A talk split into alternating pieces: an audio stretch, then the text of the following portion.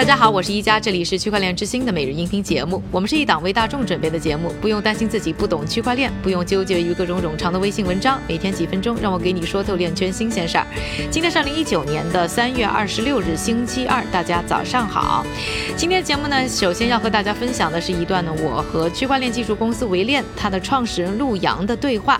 那陆阳呢，毕业于上海交通大学电子和通讯工程专业，拥有啊超过十三年五百强跨国企业 IT 高管。的经验，他呢曾经呢在奢侈品企业路易威登担任中国区的首席信息官，之前呢也曾是高端洋酒品牌百加得中国区的 IT 负责人，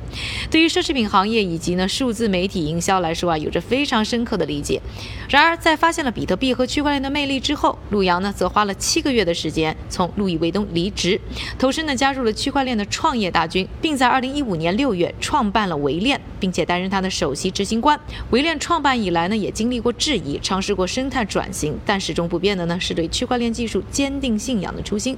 今天呢，我们区块链之星十一系列呢，你就会听到的是更多纪录片之外，陆阳这个一直不甘于现状、敢想敢做的资深高管，如何通过区块链技术为高端品牌的防伪问题带来良药的分享。二零一三年第一次听说呃 Bitcoin，当时是一个什么样的情况，或者什么是什么样的机缘巧合，你就知道 B Bitcoin 呢？因为呢，我当时是在 LV 上班嘛，然后 LV 呢，呃，我在作为 CIO 这样一个角色呢，每年都会有一些 innovation 的 workshop，就全球的 CIO 都会到一起，然后谈一谈新的技术。所以当时呢，就呃，我当时做的课题就找到了 Bitcoin，呃，甚至我当时还提出了一个很大胆的设想，是说，哎，为什么 LV 卖产品不能收 Bitcoin？Right？虽然他们现在没有接受啊，但是如果他们接受的话，我觉得他们会很感激我。啊，所以在那个环境下，我去了解了这个东西。你当时是什么东西吸引的你，让你觉得这个东西是一个你想要和别人分享，想让 LV 也去使用的一个付款方式？其实当时一开始我的第一反应啊，就是我觉得这个东西它不是一个纯粹的 technical 的产品，就很多的，比如说 IT 技术啊，或者信息技术啊。很多都来源于最早的这个 technical，对吧？但是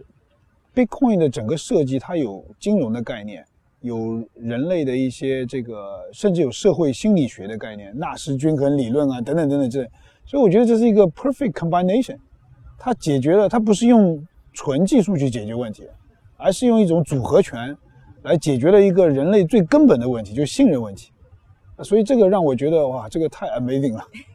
那当时你有觉得在奢侈品行业的工作有没有让你意识到，或者是有没有发现信任是一个非常大的挑战，或者说是一个存在的一个问题？一定啊，其实不光是奢侈品行业了，我觉得在很多行业里边，在各行各业不同公司之间，这个信任问题都是最大的。就比如说我之前处理大量的这个呃供应商的合同啊，这些单子啊，但你没有签合同之前，你是不能干活的。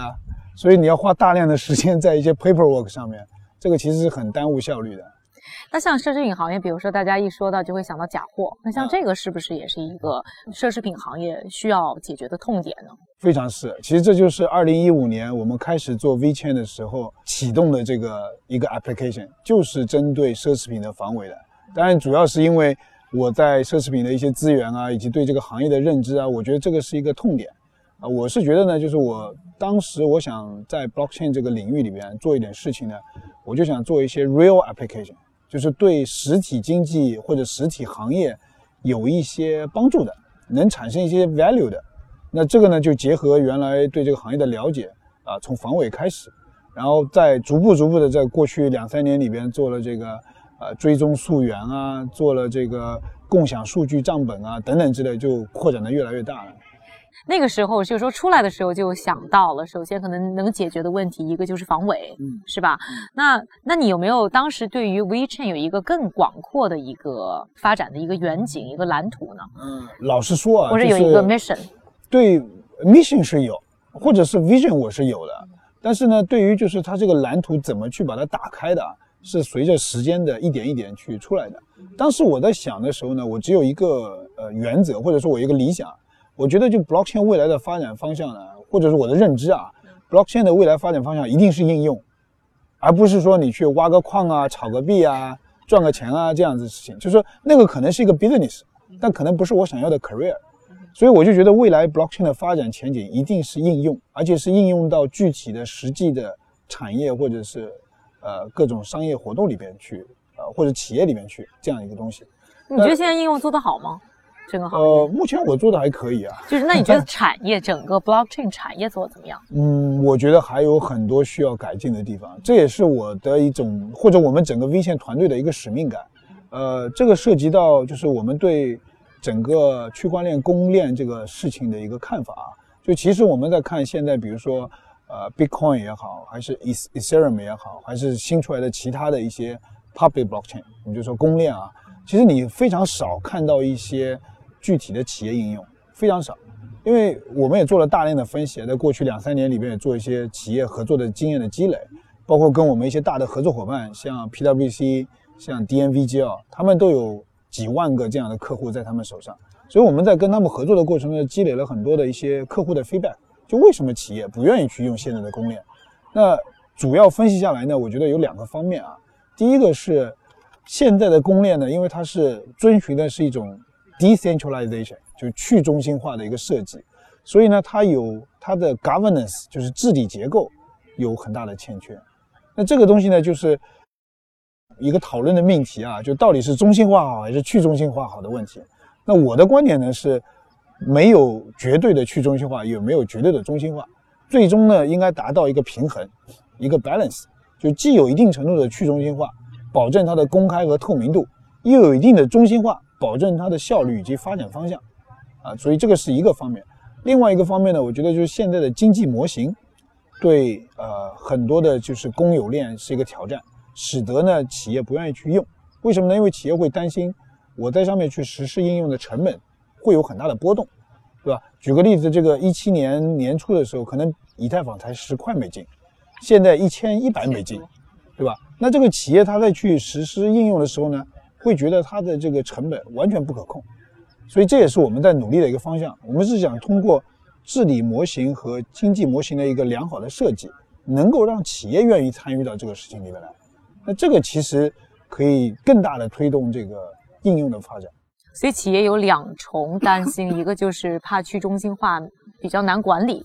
另外一个就是怕那个币价的波动带来的应用上的一些成本的波动。对对对对对，是的。那你你能介绍一下，就是说，既然已经知道了有这两重挑战或者是企业的担心，那你们怎么在发展 WeChain 的时候，怎么去克服这两重挑战？嗯，首先呢，就像我刚刚说的，我们有大量这个客户资源的两个重要的合作伙伴，PWC 和 DMVGL，呃，一起来设计的。呃，并且呢，我们在 VChain 的这个基金会啊，Foundation 有七个管理席位，其中呢，DNVGL 和 PWC 一共加在一起占了三席，所以等于你们的系统是和你们的用户在一起对，跟我们的合作伙伴、跟我们的客户是在一起来管理和治理的。呃，另外一个呢，从治理结构上呢，我们是保证了一定的中心化来保证效率，同时呢，用去中心化的投票系统来选出每一届的这个管理委员会。然后让管理委员会用中心化的方式去管理这个东西，当然，在管理委员会也不是一个人说了算，而是七个人说了算，啊，用管理委员会内部的一种投票方式，呃，不同层面的一级一级的投票方式，像常委一样，呃，有点像常委一样的，这是这是治理结构方面。那经济层面呢，我们其实设计了一种呃很有意思的双代币系统。就是说，我们刚刚在讲啊，就是说，blockchain 的这个代币，它的 valuation，就是它的价值支撑，可能我们认为来自于两方面。一方面呢是这个代币，它代表了你使用这个 blockchain 的公共资源的一个权利啊。你的如果这个公共资源越抢手，那你的这个代币价值可能会越高。这就是一个供需的一个一个一个关系的一个平衡。第二个呢是。呃，这个这个 blockchain 上的这个代币或者 token 啊，它所支持的经济总量的大小，它的经济总量越大呢，它的可能价值就越高；经济总量越小，那个价值就就越小。所以呢，我们在设计这个过程中呢，把有意识的把就是你代币的属性，就 token 的属性和你去执行智能合约这个属性把它分开，建立一种弱连接关系，而不是像以太坊或者其他的一些。呃，公共区块链那种强关联关系，强关联关系就会导致说，你币价的波动必然就会影响你去执行，呃，支付或者是这个这个智能合约的这样一个一个波动。呃，我经常开玩笑讲一个很实在的故事啊，就我在巴黎的时候去呃咖啡店，有一些咖啡店呢它是接受比特币的，那我曾经花了两块五欧元去买了一杯咖啡，但是呢，两块五欧元的比特币啊。但是为了做这个 transaction 呢，花了五块欧元的 transaction fee。我有这样的经历。所以这个其实它在因为币价的波动啊所引起的这种呃不合理状况呢，我们是希望通过这种新的经济模型来解决这个问题的。所以你们是有两种币，一个是像 utility 一样的，就是说去 fulfill 这个 transaction 的需求；另外一个是代表这个经济体的，或者代表这个平台的。对的。那它这个两个之间，你刚刚说弱关联关系，但是还是有关联的。对，是有关联。那是怎么样？那怎么样设计的？这个关联呢，就是当你有手上一定的代币的时候呢，它会根据一定的速度去产生你去要支付啊，或者是要 run 一个智能合约所需要的手续费啊。这个这个我们把它称之为 energy。就能量，它是会按照一定的速度去产生这个能量的。那也就意味着说，对普通人来说，呃，我们叫 free to start，你只要有代币，你就可以用，你就可以去执行支付，可以去做智能合约。但是呢，如果你是一个 heavy user，比如说你是企业用户，对吧？你有大量的智能合约在运行，那这个时候呢，你可能需要产自动产生的能量你就不够了，那你可能就需要去购买。所以我们的 slogan 呢叫 free to start，但是呢，你 pay for the value。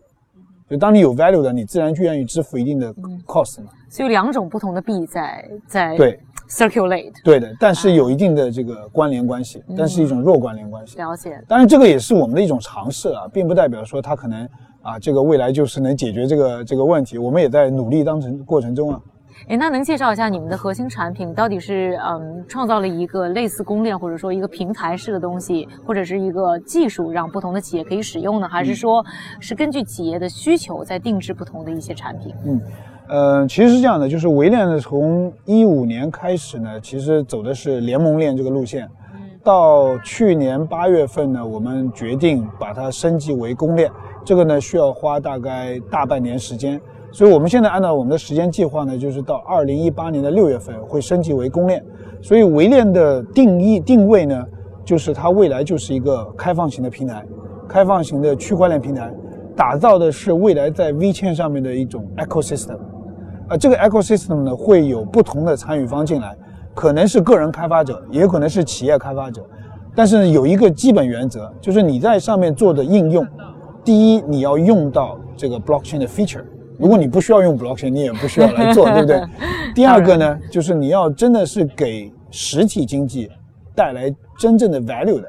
而不是你说哎，I'm just selling a air，对吧？你要有具体的 application 在。那这两个 ground rules 呢，会决定是说，哎，你能不能或者你我们愿不愿意支持你在 V 圈上面去开发？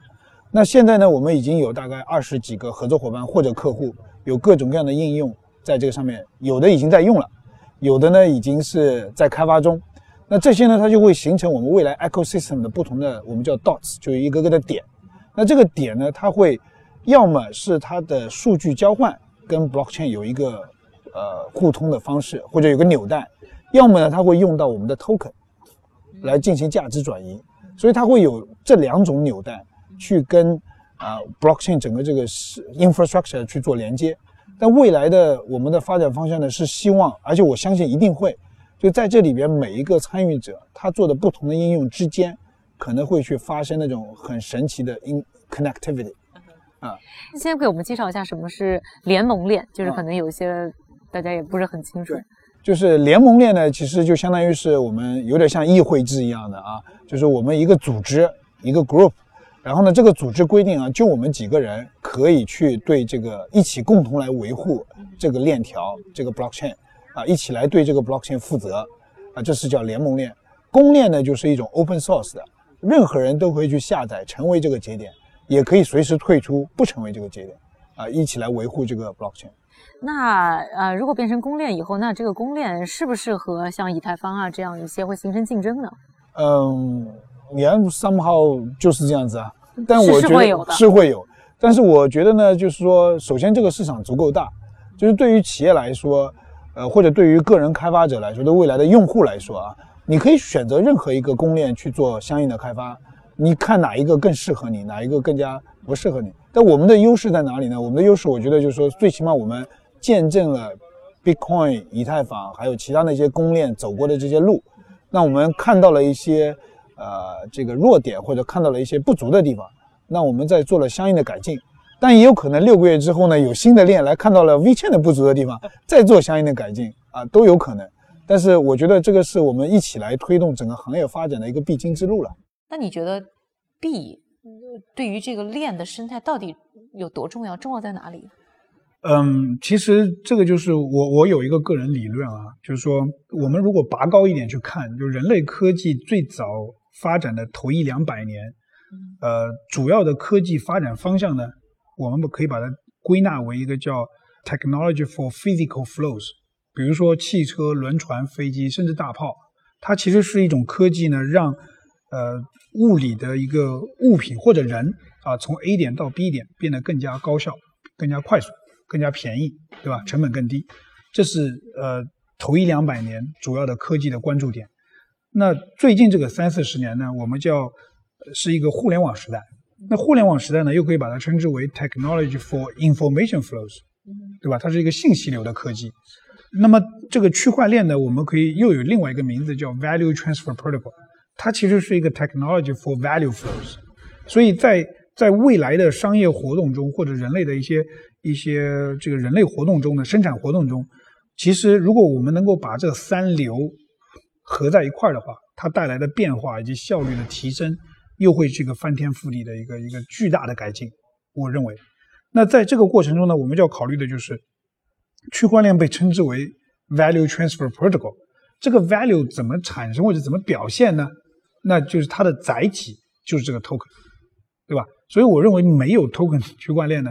你可以把它称之为一个叫呃分布式系统，它可以一定程度上的提高一些效率，提高一些合作的方向，但是可能对于建立一个未来的生态或者能够让更多的参与方被 motivate、被 incentive，let's say。呃，能够更好的参与到这里边呢，它就有一定的局限性。所以我认为 token 还是非常非常重要的啊。当然，怎么去用好它，这是一个 这是一个话题了。刚才我们说到了，就说你看到的已经有的一些公链的四个问题当中的两个，一个就是 governance 这个问题，另外就是一个经一经济系统的问题。那另外还有哪两个问题是你注意到的痛点？嗯。第三个问题呢，其实是我们在跟很多企业聊的过程中，大家一开始最早提出的一个问题。什么问题呢？就是觉得区块链现在呢，首先它大部分都是一个开源项目，对吧？那开源项目之后呢，它是一个非常去中心化的或者非常松散的一个组织在 run 这个 project，run 这个项目。所以呢，对绝大多数企业来说呢，它可能遇到一些 challenge，就是，哎，这个感觉就像毛坯房，就是我在去去看这个区块链的时候，感觉像在看毛坯房。因为什么都没有，那我要住进去的时候呢，我要去开发自己开发很多东西，对吧？或者说现在的区块链像一个高速公路，它只有路，但是它还缺什么呢？它还缺这个加油站啊、休息室啊，对吧？甚至一些这个应急响应电话呀，这些东西我们把它称之为 public service 或者工具。那这个时候呢，如果一个企业当他现在去看这些公链的时候，他会发现欠缺一些成熟的工具。那就也就需要企业它自己具备区块链的开发能力，甚至更具体一点，需要具备那些智能合约的开发能力。但这个呢，对企业来说其实是一个非常困难的话题，而且呢，也不一定是它所需要未来具备的能力。那这个时候我要去大量的投资去在去建立这个能力呢，对很多企业来说，它是一个它是一个非常呃困难的决定，应该这么说。所以我们未来的解决方案呢，是希望。除了主链这个本身的 core 的这部分呢，也去提供那些公共服务。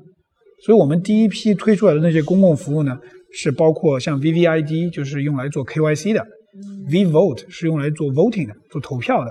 呃，Smart Contract Library 和 Smart Contract Certification 是用来建立呃更好用的模块化的智能合约的。那这些工具呢，未来会让这些我们称之为 business owner，不管是企业还是个人，他想要去开发。应用的时候，有一些工具可以信信手拈来，可以直接就去使用了，而把自己的关注度呢，就是 focus 在它的业务逻辑上，它的 industry know how 上面。那这些东西是很多企业可能一开始想要去开发应用的时候，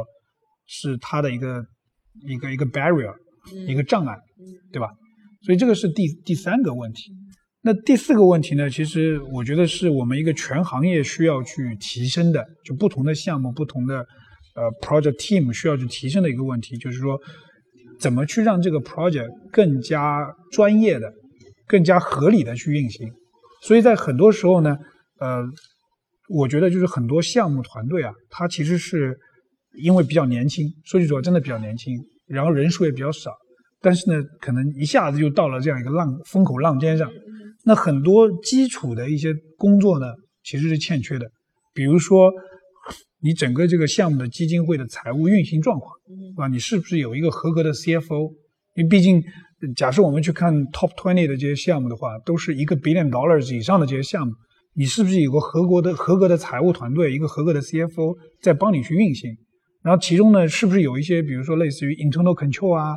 呃，有一些这个。一些合规的一些规章、流程、制度等等之类，去帮助你这个项目运行的更加合理化、更加专业化。那这个时候呢，企业当你去谈一些合作的时候，他可能会觉得是说，如果你这个项目没有那么专业的话，我就有一些 concern，我就不是那么有信心说我在你这个上面去做应用开发，或者在你这个上面去做一些呃尝试。或者做一些这个，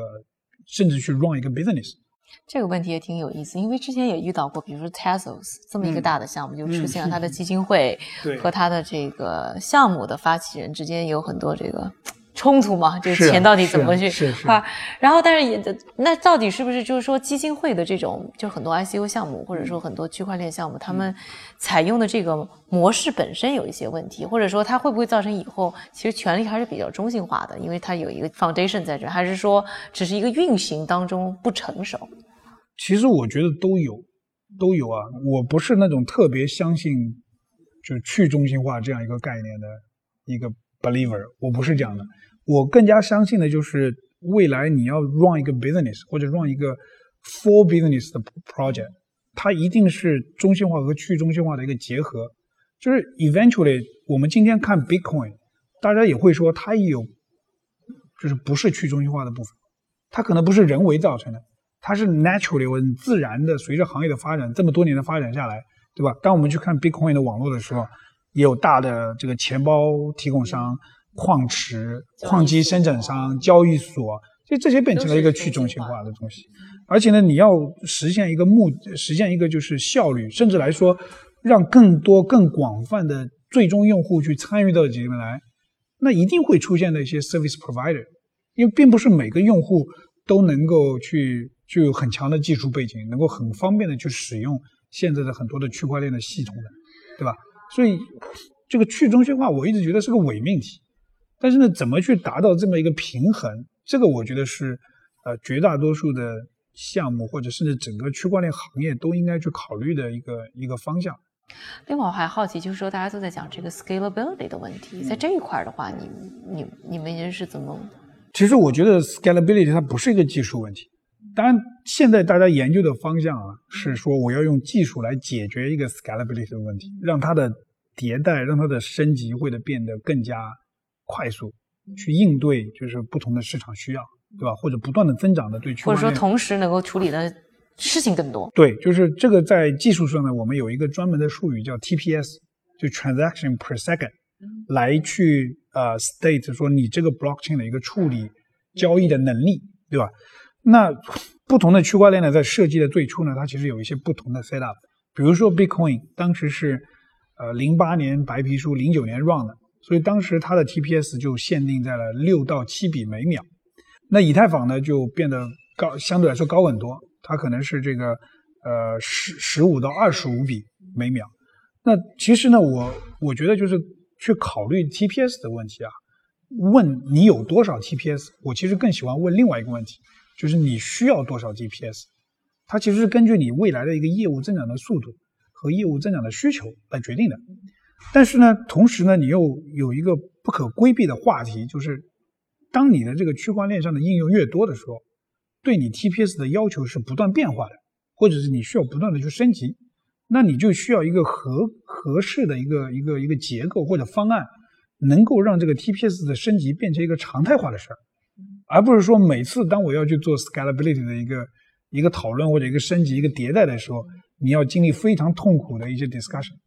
对吧？甚至到今天，其实 Bitcoin 也没有解决这个问题，最终的解决方案就是出了一堆分叉，对吧？有些说这么解决，有些说那么解决，大家都很难达成共识的。所以我觉得这个不是一个技术问题，这个其实是一个治理结构的问题。如果说我们有一个比较合适的治理结构，大家投票用一种去中心化的方式去投票。做了一个决定，哎，我们应该达到，或者大多数人认为我们应该去升级到这样一个 TPS，并且去用这种方案的话，那我们就够好了，那我们就执行好了。就是靠未来慢慢去升级，靠一个好的升级方式，在你需求增长的时候，进一步去去增长你的 scale。对的，我觉得对任何一个 software，对任何一个 system 来说，其实升级是一个永远规避不了的话题，对吧？那如果说你因为去中心化的这样一些特性，你要去牺牲这个的话，那你可能 end up 最后就没有哪一条链可以 last forever。你要不断的去升级，那可能对用户来说又形成了一个一个呃使用的一个障碍。说，哎，我今天用这条链，是不是我过两天我得用另外一条链？对啊，这其实也是一个问题嘛。现在公链很多，对，包括现在不管是每个国家，中国也有一些公链出来了，对对吧？这个这个是你怎么看这个生态呢？其实我觉得未来这个世界一定是 multi blockchain network，就是你会在各个。甚至有点像 TCP/IP 它七层协议一样，就是这个区块链呢，它未来也有很多层啊，有一些呢是非常底层的，做这个 value transfer 的，像 Bitcoin，对吧？有一些呢是做基础的一些应用智能合约的 deploy 的，比如像像以太坊，啊，像我们 VeChain，也有一些垂直的应用，它自己也有一些链，对吧？在不同的这个行业里边，不同的应用场景里边，它可能有不同的应用方向。甚至呢，有一些企业，尤其是大的集团，它可能自己有一些联盟链，啊，有一些企业甚至会自己去做一些私链。所以未来呢，你会遇到大量的就是链跟链之间的沟通的需求，或者是交互的需求。所以在这方面呢，我觉得就是像这个跨链技术，其实是未来一个，或者是现在目前来说整个行业一个急需解决的问题。在这方面呢，我们也跟一些就是高校。一些研究机构也在做一些研究，甚至跟一些不同的项目，就是其他的一些 blockchain 项目，我们建立一些这个合作关系，在讨论，就是说未来这个跨链我们怎么解决，共同要去研究这个东西。所以你并不担心公链之间的竞争，比如说你不担心其他有一些其他的一些链的的兴起可能会对你嗯对 w e c h a i n 造造成的一些威胁，或者说，其实我一直保持一个观点啊，就是最起码在现在，可能在未来两三年之内，我都不想担心的是一个竞争问题，就是。是什么意思呢？我觉得这是一个 open market，而现在这个 market 非常巨大，而且呢，我我们就算 V 线再厉害，也不可能 take care everything，对吧？我们更希望的是，就是这个世界上应该有很多很厉害的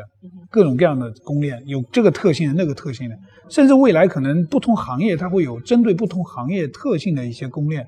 可以让大家都能参与到里面来。那这个时候呢，其实是个百花齐放的时候。那我更希望是看到。比我们厉害的公链越多越好，这样我们可以其实会变得相对来说轻松很多。你可以学习嘛，就互相之间都可以学习。是 open source。对啊，对啊，对啊，对啊，对啊。嗯，那你觉得在未来的发展的话，整个的区块链行业可以怎么做的更落地呢？因为现在很可能大家讲到区块链，更多想到是各种币、嗯炒币啊什么，但是好像在实际应用当中，离大家的距离其实挺远的。是啊，是啊。其实我觉得呢，就是呃，从区块链发展到现在，比如说一四年其实是一个高潮，然后到一五年推向了更高的高潮，呃，大家对应用场景的尝试或者理解或者规划描绘都有一定的这个规模了。那现在呢，其实我觉得更需要让不同的企业或者不同的业务或者不同的团队能够以这个为为主要发展目标。就是以落地应用为发展目标，这也是我们国家政府主要推动的一个一个区块链技术的发展的方向。但这里边呢，其实很缺乏一些人才，就是你要既要有 business sense，又要有 technical sense，然后能结合的这一点呢，其实 V 券做的还是不错的。当然也跟我之前的工作经历有关系，因为本来就是做一个企业内部的 business partner，去对接技术和业务的一个一个桥梁。所以这一点呢，是我们贯彻的比较好的地方。但，我也希望未来呢，这个行业有越来越多的传统企业的人才，甚至不一定是技术人才，是更多的商业人才、管理人才、业务管理人才、企业管理人才，能够加入到这个里面来，去理解这个技术，然后呢，去找到这个技术在不同行业的一些应用方向。嗯，哎，那你觉得投资人对于像区块链概念的项目是一个什么样的态度？或者说从你这个发展过程当中，呃，你觉得你跟他们的交流有一些什么样的反馈？呃，其实我遇到的投资人还都挺不错的，嗯，但是总的来说呢，在这个行业呢，我觉得投资人也经历了，就 VC 吧，或者传统 VC 啊，经历了比较大的一个转变。呃，最早的时候呢，是大部分人都说我看不懂，然后我也不知道怎么投。甚至大家呢想用用一种传统的思维模式来套区块链项目，啊，会问你说，哎，你这个东西能卖多少钱啊？你每年能挣多少钱啊？你要花多少钱啊？然后我给你算你的这个未来的收益倍数啊，啊，这种传统方式。但实际上呢，我觉得这个不太适合，因为区块链它代表的是一种新的模式，新的这个 business model，就它可能未来的这个 business 来自于完全你现在意想不到的一个地方。所以这个这是之前的一个转变，然后到现在呢，这个自从这个真格的这个创始人徐徐小平先生对吧，这个说了要要要大力进军区块链之后呢，那 VC 又进入到另外一个阶段，就是哎，这个大家已经认可这个区区块链技术一定改变世界啊，一定会很火，但怎么进入呢？反正先各种姿势先进来尝试，就是这样一种方式。所以这两个极端之间，对对对对对